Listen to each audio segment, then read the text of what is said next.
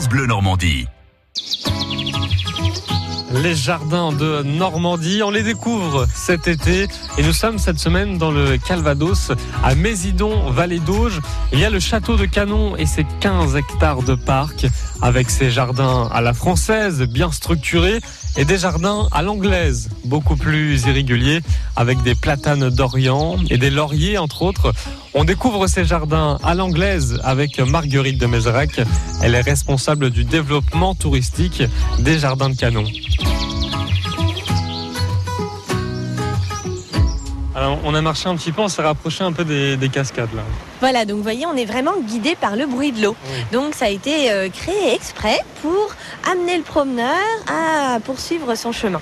Et alors là, vous voyez, on a une cascade. euh, Alors c'est c'est un grand mot, mais elle fait quand même du bruit. Et elle est constituée de gros rochers. Alors c'est pas du tout le paysage qu'on peut retrouver en pays d'Auge normalement.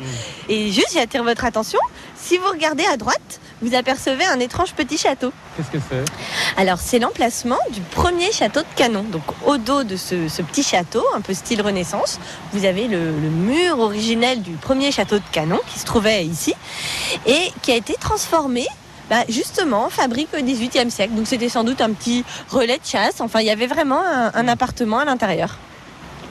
On s'est arrêté devant un platane. Euh, il est magnifique, il est très grand. Est-ce qu'on sait euh, combien est-ce qu'il mesure?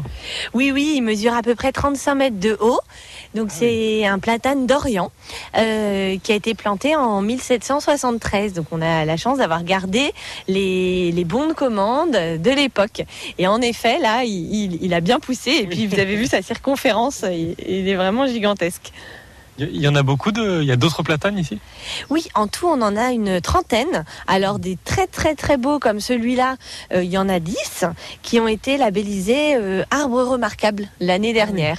Voilà, ça permet vraiment de les, les mettre en valeur parce que euh, on a de la chance en plus qu'ils aient été euh, complètement rescapés des, des tempêtes qui ont fait beaucoup de dégâts. Vous savez, en, notamment en 99, on a énormément d'arbres tombés, mais ceux-ci étaient enracinés très profondément et du coup ont, ont magnifiquement résisté et c'est vraiment un émerveillement pour les visiteurs quand ils arrivent au pied d'un arbre comme celui-là.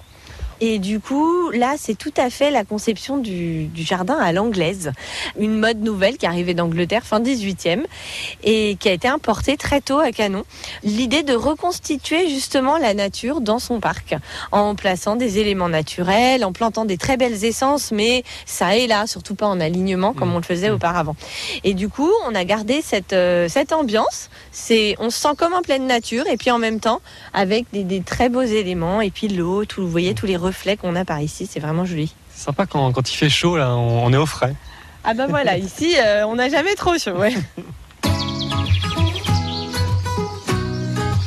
Un endroit parfait quand il fait chaud. On est bien abrité du soleil et de la chaleur avec euh, des grands arbres. Euh, C'est une sorte de petite forêt. On emprunte euh, des, sentiers sinueux, on voit des petites mares, on, traverse des ruisseaux aussi. C'est très rafraîchissant.